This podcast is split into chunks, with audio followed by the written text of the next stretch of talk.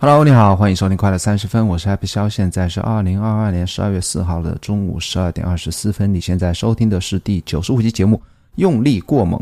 那这期聊一点和投资相关的话题，主题是用力过猛啊，英文是 Trying too hard。那这一期主要会和你分享许多关于投资的小故事，分别来自于三篇都和用力过猛有关的文章或者说是文献。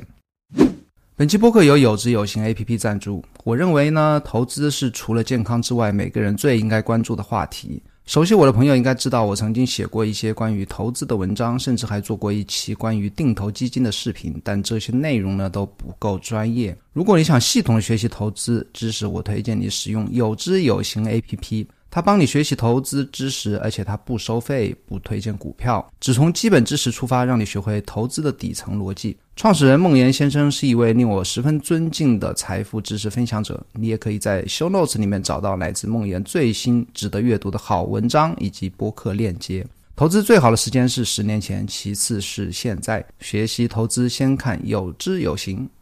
来到正题啊，什么叫做用力过猛啊？用力过猛就是英文 trying to，还是说投资的最后的收益和回报与我们花。多少精力啊，投入多少的精力去收集信息、去做预测，其实是不相关的。那这个不是我自己的观点，我是最近啊有感而发，然后收集很多资料和你分享一些有趣的故事啊。为什么要聊这个话题呢？因为过去一周啊，是市场上有一个非常明显的关于用力过猛的一个表现吧。比方说上周的周末啊，应该是周五、周六、周日啊这三天呢，其实国内也是发生了一些事情啊，有。呃，具体什么事情，我相信寻常老百姓，包括你都应该知道发生一些什么事情，那会激起一些市场反应的一些信息。那有很多人呢，就自以为啊，自以为是的就说啊，会去来预测市场。很明显，这样巨大的事件，它肯定百分之百会对市场会造成短期的一些波动。然后很多人就开始在周六周日就开始预测市场。然后果然，我就讲国内股市啊，那周一开盘的话，国内的 A 股是。很快的一个大幅的下挫低开，然后但至至于后来的低开高走啊，再到周二到周四的一个高开高走，一个快速的一个市场一个反弹呢，我相信这这一波过程中呢，如果你是被那些在周末被那些大 V 啊或者所谓的预测所影响，以及周。一的那低开所受影响的话，然后再对后面的一个市场一个快速反弹，跟它来一个高买低卖的话，那基本上就会是随着这样的一些不断一年中不断发生一些事件，会导致一个收益率的一个降低，甚至说导致一个比较大幅的亏损。这个只是。每天都在发生的关于预测市场、关于用力过猛的这样一个小小的现实中的一个故事啊。那其实我也是想借这个过去一周发生的事情来和你分享一些我过去读过的对我印象。啊，我印象特别深刻的一些小故事啊，来自于分别来自于三篇，来自于一本书、一个 PDF、一个和一篇文章啊。第一个故事呢是来自于投资人、作家、创业者亚当·罗宾逊关于用力过猛的故事。第二个是一个叫做 Trying to Hard 一个。资深的一个投资银行的一个资深的副总裁的一个，在一九八一年的一份演讲报告。另外，最后一篇是 Morgan Housel 的一篇同名的叫 Trying to Hard 的一篇文章。那在这个播客的结尾呢，我会我会合理分享，哎呀，分享一下我今年的投资总结，也就是今年的收益率。最先开始啊，就是投资人、作家、创业者非常知名的一个创。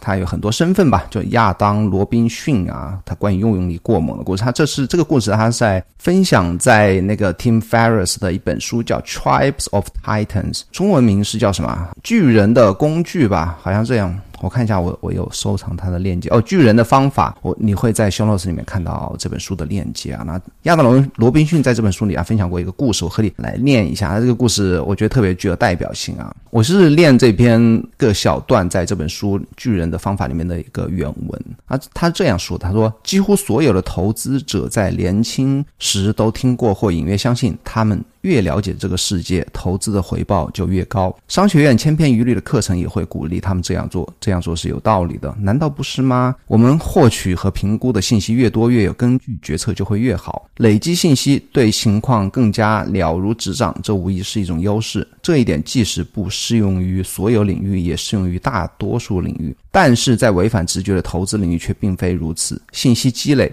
会损害投资结果，这这一段非常重要啊！信息的积累反而会不但是不能提高你的投资收益，反而会损害你的投资结果。那他接着说，保罗斯洛维奇是世界一流的心理学家，也是诺贝尔获得者丹尼尔卡尼曼的朋友。一九七四年，他决定研究一下信息对决策的影响。美国的所有商学院应该都讲过这项研究。斯洛维奇找了八位职业赛马评测员、评论员，告诉他们：“我想看看你们在赛马中的预测能力。”这些。评论员都是经验丰富的专业人士，他们以赌马为生。苏洛维奇告诉他们，测试将包括四轮比赛，共预测四十场赛马。在第一场比赛中，评论员会根据自己的需要得到每匹马的五条信息，每个人得到的信息可能不同不同。有人可能想知道骑师有多少年的经验，有人可能根本不在乎这一点。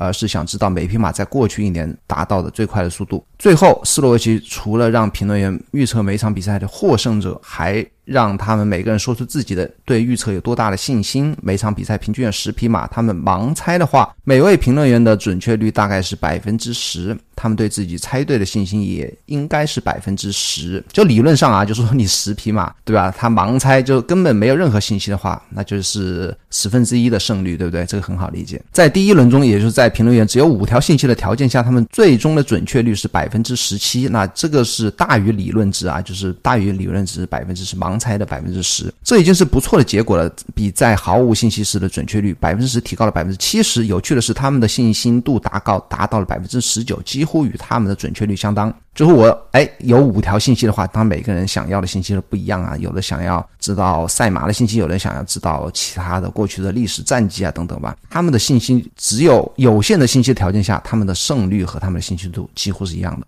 然后来看，咱们来看一下第二轮比赛啊。在第二轮比赛中，他们获得了十条信息；在第三轮中是二十条信息；在第四轮，也就是最后一轮比赛中，他们获得了四十条信息，远远超过他们开始得到了五条信息。令人惊讶的是，他们的准确率。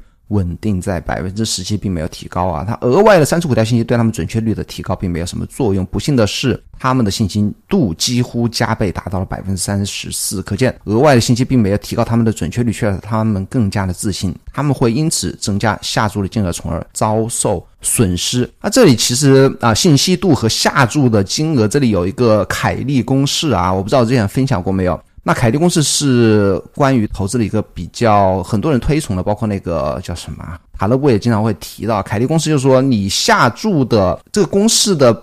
目的就是让你不要全部一次输光出局，他就让你永远有一个保持本金、保持继续继续赌下去的一个有一个机会吧。那所以他凯利公式它的一个下注的比例是和你信息度有关。比方说你有如果有百分之六十的信心，它那个公式是你的信息度乘以二。比方说百分之六十就是一点二，对不对？然后再减去一就是零点二。那么你下注的，当你有百分之六十信心时，你下注的占你本金的比例就是你的信息乘以二减去一，那百分之六十就是百分之二十。就说你至多，当你对一项投资有百分之六十信心，你至多只能下你百分之二十的本金啊，大大概就是这个样子。然后继续练啊，然后达到了一定的数量后，额外的信息会助长心理学家所说的确认偏见。暂且不论获取信息所耗费的巨大成本，包括时间成本。如果我们获得信息与我们最初的评估或结论相冲突，我们就会无视这些信息。如果我们获得信息再次确认了我们最初的判断，我们就会更加确信自己的结论是正确的。什么意思呢？就是当信息达到一定的数量之后，我们会忽略负面信息，而利用那些啊正面的信息来强化我们的观点，导致我们的信息增大而，增加我们投资的风险。回到投资上，在试图了解世界的过程中，我们。不能忽视的另外一个问题就是它太复杂了，无法被掌握。我们越是想要了了解这个世界，越是热衷于解释其中的事件和趋势，我们就越依赖于对此产生的信念。这些信念或多或少都是错误的，他们会遮住我们的双眼，会让我们看不到真正的金融趋势。更糟糕的是，我们自以为很了解这个世界。这会给投资者一种虚假的信心，而实际上我们对这个世界总是有或多或少的误解。这就是和我刚才举的那个例啊，过去一周发生的事情一样，总会有人觉得啊，我对这个世界掌握了更多信息啊，我了，比方说我了解了墙外的信息啊，外。外媒的一些评论啊，或者说一些资深人士的看法呀，然后我就会预测啊，大盘的走势或怎么样，经济的走势或者会是怎么样，或者国家的一个走势会是怎么样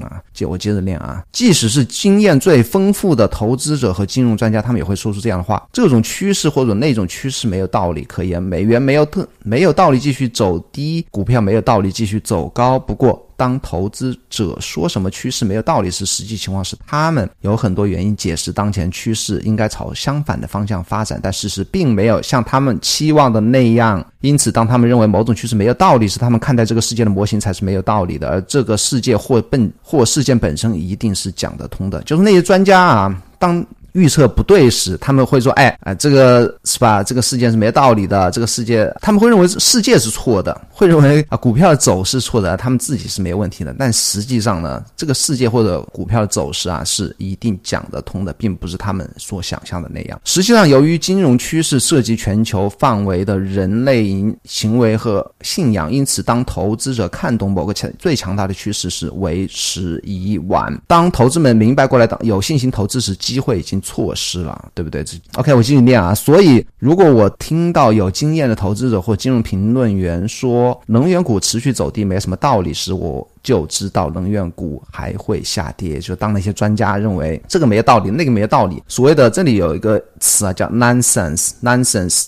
我待会在下一篇 trying too hard 里面很也会经常会提到，我们应该更加小心的去对待那些 nonsense。就你认为没有道理的事情，我们往往去忽略了那些没道理的一些逻辑，反而呢，我们应该怎么做？应该是更加 pay attention，就是更加留意那些我们看起来是 nonsense 的一些事情。那些事情很有可能是正在发生的一个趋势，只是我们现有的啊，我们的脑袋瓜不能理解或者无法理解的一些。一些趋势吧。当你发现那些 nonsense 已经变为现实时，就像刚才讲的，已经为时已晚啊。OK，那这就是我想分享的第一个故事。其实最最重要的啊，不是刚才讲的一些评论，最重要是那个赛马。我觉得这个赛马是一个实际的一个例子啊，实际做过的实验，它是非常能够说明问题。信息的多少并不能够导致我们的投资或决策的。正确率的提高，对不对？反而会有时候会伤害投资的结果。为什么呢？准确，哎，准确率不是没有变吗？我刚才讲了，就是你的信心增加了，导致你有可能有亏损，就是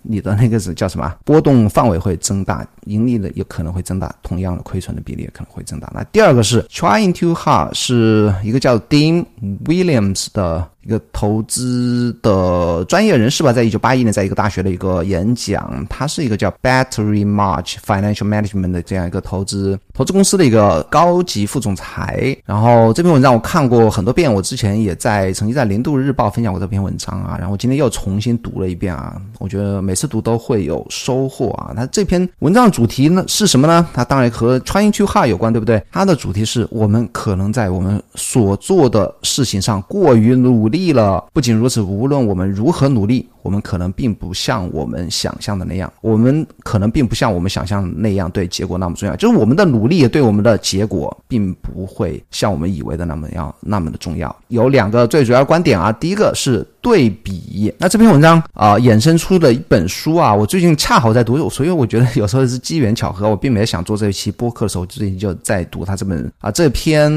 演讲里面推荐过的一本书，叫做《像物理学家一样的思考》。那他第一个主要观点叫对比，对比什么呢？他说我们以为投资是牛顿物理啊，只要我们更努力就能发现更多的规律和细节，这是我自己总结的。那什么是牛顿物理呢？就是说我们他牛顿物理认为世界上的一切都可以由一个知识呃知识或数字来一一对应啊，来一一解释。但实际上我们的投资更像是像量子物理。那量子物理用我理解的话不一定对啊，量子物理就是说很多事情并不能像牛顿物理一样的一一有一个信息可以对应，有一个规律或者有一个数学。公式可以一一对应啊，那这一次。他说，实际上的投资更像是量子物理啊。那他这篇文章也多次提到了一本书，叫做《像物理学家》，中文是像物理学家一样思考，因为我忘记了。你可以去那个 PDF 里面去去看，应该叫什么什么 Master Wu Li 啊，什么好像是一个书名吧，也是很早的一本书。哦，第二观点是什么？人们喜欢预测。他说我们浪费了大量时间去收集信息来预测，我们认为需要预测的东西。那以下是我的结论啊，我当时也读过这一整段啊，我是我是这么讲的。他说啊，对预测信息随着信息量的增加上升，但预测的准确性却保持不变。这和刚才讲的故事实际上是一样的啊。所以很多时候一部分人的。想法其实是共通的，对不对？当涉及到。预测时，相对于故事来说，大量的专业知识并不比少量的专业知识好，甚至会更糟。实际上，安慰奖是相当令人欣慰的，就是你可以成为一个成功的投资者，而不是一个永远的预测者。那关于成长股啊，成人们就特别喜欢预测成长股。为什么预测成长股？呢？因为只有成长股，所谓的成长股啊，这个这里的所谓的成长股，其实也是一个事后诸葛亮的一个一个词。为什么叫事后诸葛亮的词。呢？只有当它凸显出成长股的。特性就是说，短期内一个爆发式增长的时候，你才能称为它为一个成长股；而那些并没有爆发式增长的时候，你你是没有办法称它为一个成长股的。但是。只有成长成所谓的成长股才能带来超级的收益。然而，过去的成长与将来的成长无关，这一点非常重要啊！为什么叫为什么非常重要呢？就说你现在可以收集任何信息，都是代表过去的，但是过去的成长或者一些趋势或者一些特性吧，与将来的成长无关，它并不能决定这一只股票是否会成为成长股。包括作者最后说的，没有什么是成长股，只有过度，只有度过成长期才是一个每一个公司的命运。就说每一个公司都有一个爆发式增长的时期，然后慢慢的回复。到一个所谓的均值回归啊，他说不变的只有均值回归什么？那个英文词我忘记了什么？Return to the mean 啊，就是投资这个领域经常会提到的一个词，叫做均值回归吧。OK，那我们可以做什么呢？那这个 Dim Williams 说，每一个人都应该有一个简单的。投资计划为什么呢？之所以啊，之所以纠结于简单投资方法的优点，是因为复杂的投资方法无法简单的解释那些复杂的投资方法没有办法被简单的解释。为什么呢？为什么呢？因为它可能掩盖了一个更基本的缺陷呐，就说明如果你不能很简单的投解释你的投资策略的时候，很有可能是你的投资策略说不通。为什么说不通呢？是因为它本身是有缺陷的，它们可能没有任何意义。熟练程度，其实我经常会在学校。看那些人的，比方说短线，我就不讲了，那肯定是 有各种各样的缺陷。就很多人会给自己设定一些条件，比方说那些短线投资的输赢或什么的，到了什么买入点就买入啊，或者说到了一个什么卖出点百分之五的卖出，你就会啊自动的会给自己设定一些很复杂的一些策略吧，就会啊卖出啊等等如此吧，什么金叉呀，什么 MCD 曲线各种曲线吧，这就复杂的，这所谓的一个复杂的投资方法。但是这是微观的一个投啊短线。炒作的一个领域，当然在宏观的或者说长期投资也会有很多人也有自圆其说的各式各样的投资方法。像每次看到这些投资方法，其实就像这个 Dim Williams 说的，复杂的投资方法它可能掩盖了一些基本的缺陷。熟练程度往往表现在简单上。我们在谈论废话时遇到了物理学家威尔纳·海森堡说，即使对物理学家来说，用简单的言语描述也是将是达到的理解程度的一个标准。那其实这啊，就是我刚才讲的一本书里面。开篇也就讲到了啊，物理这个物理领域来看呢，是否看一个人是否能够用简单的话语解释一个物理。的概念呢，其实是判断这个人是否对这个概念有一个足够了清晰了解的一个一个评判标准吧。那这是我们可以做什么的第一点啊，每个人都应该有一个简单的投资计划。那第二点是什么呢？你应该坚持这个计划。为什么呢？因为回顾收益最好的一些基金啊，都是那些持续推行他们简单投资计划的那些基金。然后有一段原文是这样子的，他说：“你可能已经错过了这样一条新闻，在过去十年里，这是一个例子啊。”他说：“那就是一九八一年，过去十年就。”七十年代啊，全国最好的投资记录属于密苏里州里奇科特的公民银行信托公司。不过，福布斯杂志没有错过这个消息，并派记者到那边去寻找负责此事的天才。到底是哪个投资人这么厉害呢？过去十年啊，取得了全国第一的收益率。他找到一个七十二岁的老人，名叫埃尔顿·威尔士。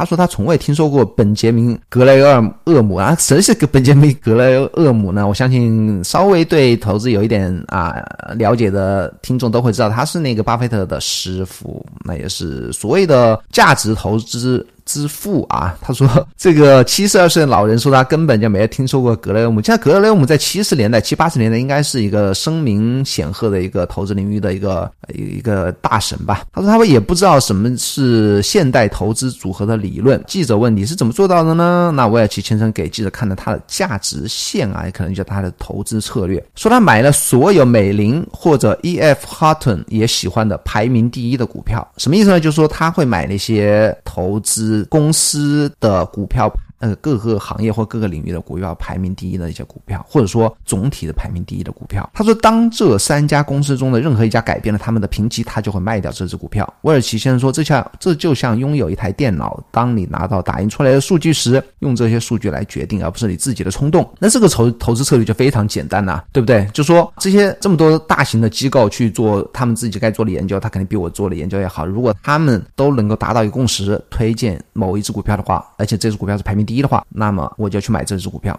当这三家投资银行或投资公司不去相信这一只股票的时候，就卖出这这一只股票。然后他坚持这个策略很久很久啊。那最后记者最后总结说，他的秘密不是系统，而是他自己的一致性啊，完全正确。这就是市场作家加菲尔德德鲁斯十四十年前说。所说的意思，他说：“事实上，简单或单一的方法是市场成功的一个被大大低估的因素啊！就很多人低估了简单或单一的方法。这是我们可以做什么？第二点啊，第三点是你应该啊，我们应该啊。”拥有一个 beginner's mind，初心者啊，初初学者的心态，或者叫初心。初心是这样一个禅宗概念。他说，开悟并不难，但要保持初心却很难。在初学者的头脑中有许多可能性，在但在专家的头脑中却很少。当我们想到多年来专家说过的高大上的东西，并被其他专家。所接受，但却被事实证明是错误的。初学者的心似乎太重要了，不能留给初学者。什么意思呢？就说我们永远要保持一个 beginning mind。其实初心初学者的心态和那个 growing mindset，其实我其实之前一直提到是一样的。就说你如果保有固有的一些概念呢，待会我还有很多例子啊，包括那个 Morgan House 他文章里面也会提到一个 beginner's mind。就我们过去刚才也讲所说的 nonsense，我们过去认为一些啊不合道理的，或者说。错误的观点，那在未来不一定还是错误啊，或者我们基于我们所有经验而得出来的一些结论，在未来也很有可能被会被证证伪啊，就。不要把自己的观念啊固闭自封起来，要有一个开放的观念。那包括我的 blog blog 也对于崇拜也说了同样的事情啊，就是说你不要崇拜某一个专家或者说一个成功的投资人，包括格雷厄姆啊，他到晚期也会改变他自己的投投资策略，包括他自己的收益率啊，其实也并并并不像他的名声那么大啊，甚至我我看过一些报道说他可能后面都甚至是投资破产啊，这个我当然没有。具体去研究。OK，那最后一个他的建议是花时间评估价值，而非预测未来。什么意思呢？把你的时间花在测量价值上，而不是产生信息。不要预测买今天便宜的东西，让其他的人来预测未来的几率问题。那具体怎么做呢？评判你的投资标的是否贵，是否便宜。而不要预测它在未来是否贵，未来是否便宜。如果现在便宜，你就买入，然后相信所谓的均值回归，它市市场自然会给它一个公道的价格。不要预测它在现在贵啊，现在 五十倍估值，明年可能达到一百倍估值、两百倍估值，我从五十倍到两百倍就四倍，这就是所谓的预测未来。包括我刚开始讲的，发生了 A、B、C、D 事件啊，什么负面消息、负面的情绪都很高，大家市场就会下跌，这就是预预测啊，预测未来。然后他也说到我们的问题啊，普通人。问题什么呢？普通人要预测的问题，所谓预测的问题，如果你想预测的话，你是无法找到成长股的，你也无法决定谁成长更快，你更加无法确信，以至于无法下重注。什么意思呢？你要是要去预测市场的话，你是没有办法找到成长股的。就我刚才讲的，所谓的成长股是一个事后来看的一个概念，你也无法决定你找到的成长股是不是比别人成长的更快，你更加无法对自己保有更充足的信心。你如果老是预测的话，你的信心从何而来？有很多时候是一个虚幻的信息啊。当你有一些虚幻的信息的话，你可能会下重注，那重注会带来你最大的呃，会带来你更大的收益，也可能带来更大的风险，包括那个下跌和损亏损本金。那最后呢，结论来了啊，结论就是什么呢？你应该买估值最低的那些股票，这是我啊，这是我说的啊。当然，他也是这个意思。我跟你讲一下他所谓的两种组合的一个对比啊。他说，第一种组合是我们认为是我们都认为最好的，那公司有最好的增长前景的股票，而且他们的价格也是如此。为了证明这些价格的合理性，他们都必须满足你的期望。但我们知道，其中一些不会，他们会让我们失望。那第一种策略就是买最好的公司，最涨、最好增长前景的股票，这其实还是一个预测啊。另一种组合是所有我们不喜欢或不关心的公司，他们的价格是以低预期为基础的。但我们知道，其中一些公司会给我们带来经济表现良好。这是我呃，我下一句话我是 highlight 出来了，所以显然我觉得这句话非常重要。他这么说的：由于我们没有为任何公司会做的更好的预期付费，所以这是一个胜算很大的组合。什么意思呢？啊，没有人认为这个公司会有很好的前景，所以它的股价并没有反映它实际可能会有的价值。就说说白了，它就不贵嘛，它就很低嘛。这两种组合哪一种更好呢？第一种是买有前景公司，也就是你在预测；第二。这种是买现在便宜的公司，这个你没有预测，而是基于它现在的实际的故事。很显然，我们应该买哪一种啊？刚才我讲了，我就不重复了。最后这篇文章啊，我结尾啊，他是用格雷厄姆临终前的一句话说的。格雷厄姆怎么说的呢？我不再主张采用精心设计的证券分析技术以寻找卓越的价值机会。比方说，四十年前，当我们教科书《格雷厄姆和多德》这本书啊，这是一本书名，首次出版时，这是一项有意义的活动。但从那时开始，情况已发生很大的变化。在过去，任何训练有素的分析师都可以通过详细的研究，在选择被低估的问题上做得更专业。但鉴于现在正在进行的大量研究，我怀疑在大多数情况下，这种广泛的努力会产生足够优越的回报，以证明其成本是合理的。什么意思呢？就是他在。这本书啊，在他的前半生呢，有训练有素的分析师已经可以做出足够的分析了。那到现在呢，借助一些技术啊，或者电脑啊，人们分析的投入的时间和精力，包括获取的信息量更大。他怀疑啊，怀疑什么呢？这种广泛的努力是否？可以获得足够优越的回报。那所谓的怀疑，就是他并不认为额外的，相对于他那个时代额外的一些分析或者信息，能够带来足以证明这些努力是正确的一个回报。说的很拗口啊，但是我相信你应该理解什么意思，就是说 trying too hard 是没有用的。那最后一个是啊，Morgan Housel 的同名的一篇文章叫 trying 或者 trying too hard，他讲的有很多是与投资不是投资领域的一些故事，我觉得特别。有趣啊，也可以让我们有更加印象深刻的对这个这个道理有更加印深印象深刻的一个理解。他开篇的一个故事是与医生有关的。他说，托马斯·麦克雷是一位十九世纪的年轻医生，对自己的技术仍不放心。有一天，他为一个病人诊断了一个普通的无关紧要的胃病。麦克雷的医学教授观看了诊断过程，并打断了每个学生的噩梦。实际上，病人得的是一种罕见的严重的疾病。什么意思呢？这个年轻。轻医生认为一个病人是一个普通病，但是他的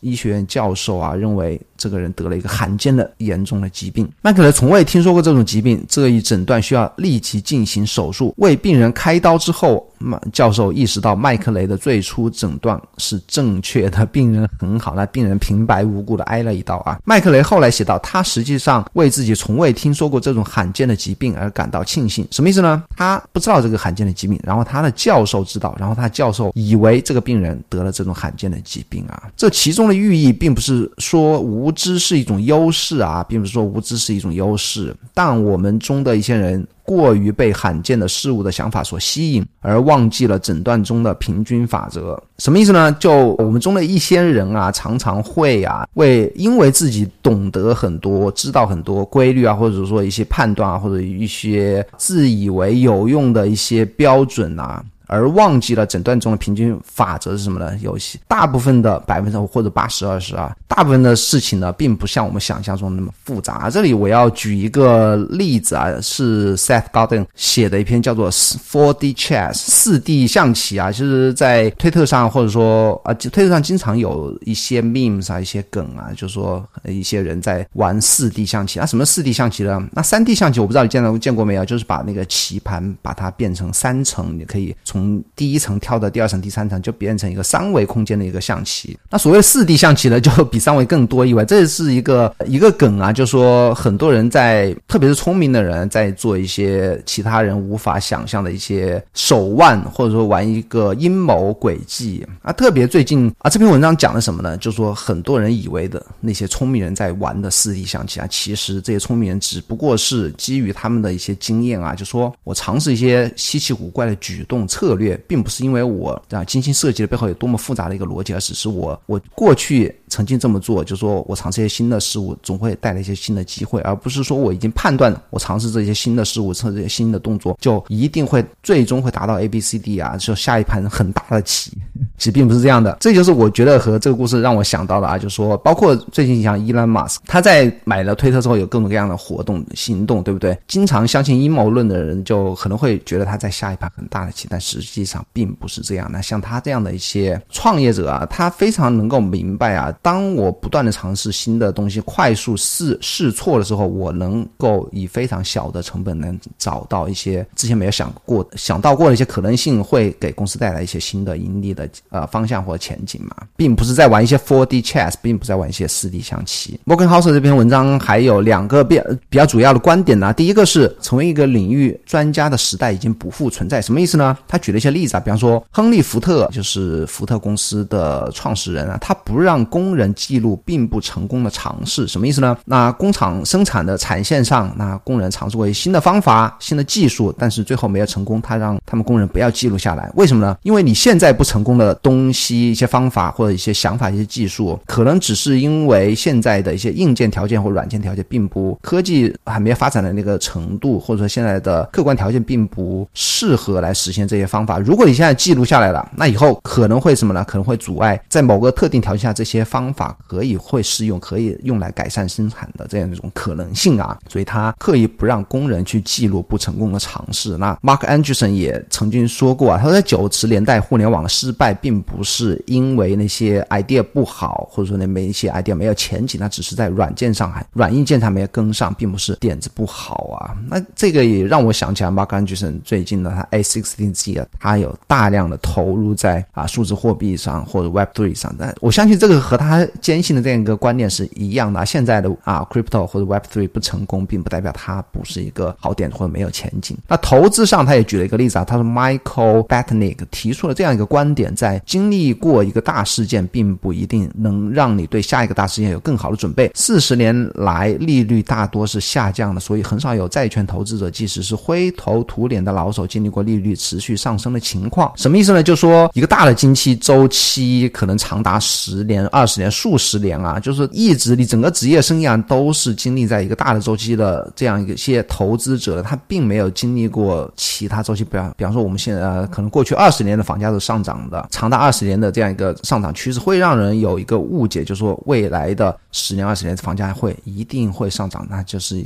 啊，投资上啊。过去的专家，比方说房地产预测专家，或者说股票啊美股预测专家，比方比方说呃美股过去的 近一百年都是一个螺旋上涨的一个趋势啊，并不不复存在，并不代表你在未来一也可以一样的成功。那下一个观点是，职业激励可以在一个简单性导致最佳结果的领域推动复杂性啊，说的很很拗口啊，什么意思呢？就是说很多人出于职业的需要啊，可能一个很可以简单说明。白的事情，他必须要把它搞得很复杂，为什么呢？以此来证明自己工作的必要性，或证明自己的一个专业性。这里两个例子啊，第一个是《华尔街日报》的杰森·茨威格说，成为一个作家有三种挣钱的方式：第一种是对那些想被骗的人撒谎，你就能发财；第二种是对那些想知道真相的人说真话，你就能够赚到钱。那就是说，赚钱啊，说真话的话，你会比发财赚更少一点的钱，但是你还是可以赚钱。然而，当你啊，第三点是，当你对那些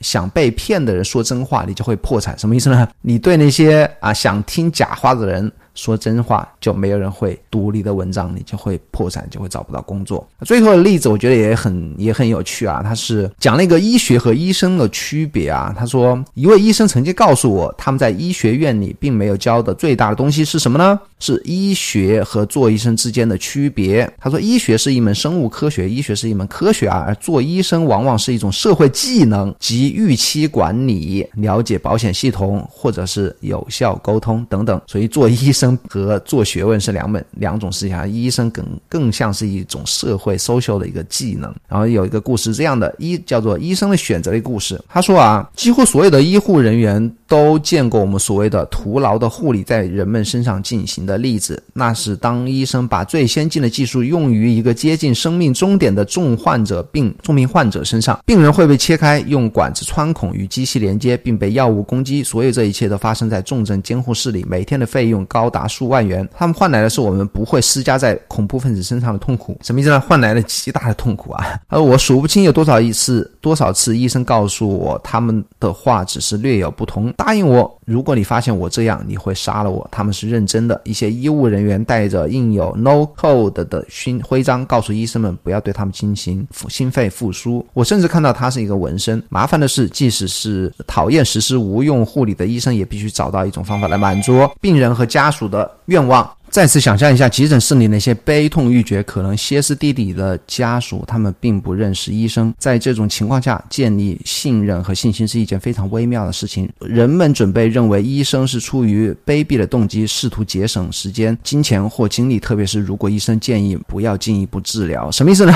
就是明明一些应该可以放弃治疗的情况下，那出于家属的一些压力啊，医生不得不进行一些所谓徒劳的护理。啊，什么是徒劳的护理呢？就对人开膛破肚啊，穿孔啊，然后让那些根本没办法治疗好的的那些病人，然后最生命的末期啊，遭受更多的额外的一些痛苦啊，那叫医生自己他们是会说，我如果到了这种情况，请立即杀死杀死我，不要对我进行这些无用的护理。那其实说的就是啊，复杂并不是最好的选择啊，可能只是职业的需要。OK，那这就是我分享的三篇和用力过猛有关的三篇文章。章啊，也中间有很多故事啊，希望对你能够有所收获。那接下来讲我一下我今年的投资总结啊，大至今为止啊。其实我有很多投资的一个组合吧，我就讲讲一些，讲一下我的股票账户吧。股票账户今年到现在为止啊，是负百分之十五点四六的一个收益啊，就是亏损百分之十五。今年我的投资策略是什么呢？那股票账户我基本上只有买入没有卖出啊。我的股票账户组合是一个行业基金啊，是我非常看好的行业基金，在这边就不讲什么行业了。然后有两只股票，分别是绅士和沪市的两只股票是有。用来打新的啊，其实我如果不想打新的话，我应该是不会再持有任何的股票。那这是我的股票账户的一个组合分布，然后收益是百负的百分之十五点四六。但我还有很多基金账户，基金账户的收益会好一些，因为我啊已经过去三年吧，就是每天都会买入，我会设置那个基金定投。我不会告诉你具体我买哪些基金了，应该是有两只基金，一个是啊指数基金，另外一个是行业基金，也还是我刚才讲的我比较看好那个行业呢。我。会每天定投啊一个固定的金额到这两只基金上面，那固那这个定投的金额呢是把我手头的那个现金呢我除以多少份呢？然后就如果手头现金多的话，每天定投就会多一点；没手头现金少的话，就每天定投的啊那个金额就会少一点。所以说我基本上手上是没有太多，只有一点应急的现金呢。此外呢，我全部都是不断的在买入中国股市吧，你可以这样讲吧。OK，你可以看到啊，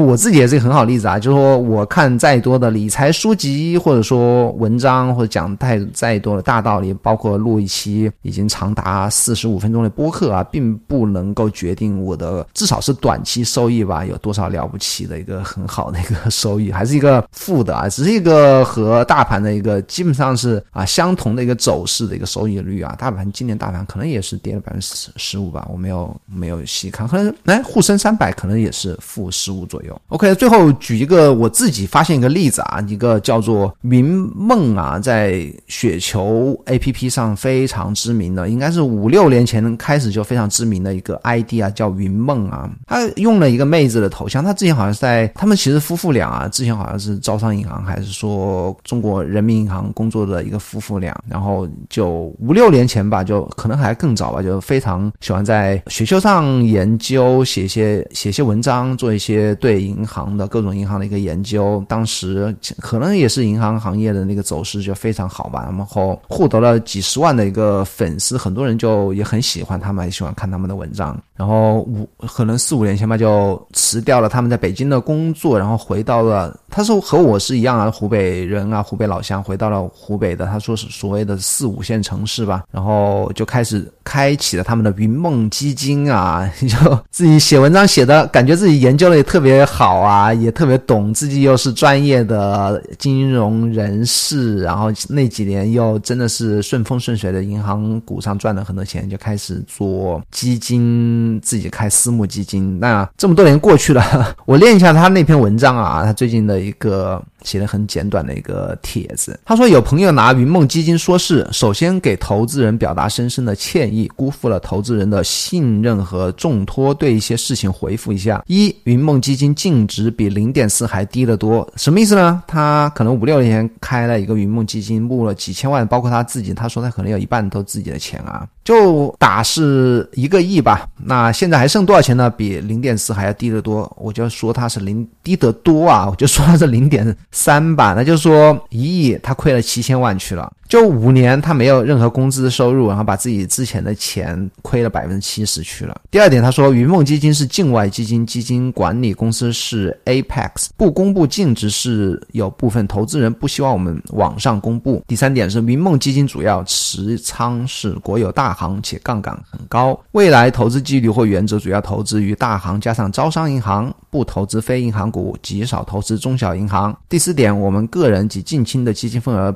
占比超。百分之四十，我们几乎将全部身家投入了进去。就你过去五年把自己身全部身家投入进去，亏损了百分之七十。投资人四十多人，一半左右为现实生活中的亲朋好友，一半为雪球网友或蝇头上的朋友。第五点，云梦基金没有管理费，也从未从基金拿过一分钱。框架是云梦投资公司下发行的产品，因为开立基金以来，个人承担相关费用有两百万左右。第六点，云梦夫妇父两从个人从央行和国家部委。辞职后离开北京，生活在湖北一个五线的小城市。曾经的梦想是像戴维斯一样，但现实。投资残酷的多，再次感谢投资人的信任。那最后一点，我是高亮了啊！最后一句话非常的重要，他说我们会坚定，我们会坚持既定的投资思路和逻辑，简单的事情重复做，重复的事情精细做。我们坚信会否极泰来，拥有美好的未来。他坚信的东西还是还是他五六年的东西，就会我对这个行业多么的了解，我能够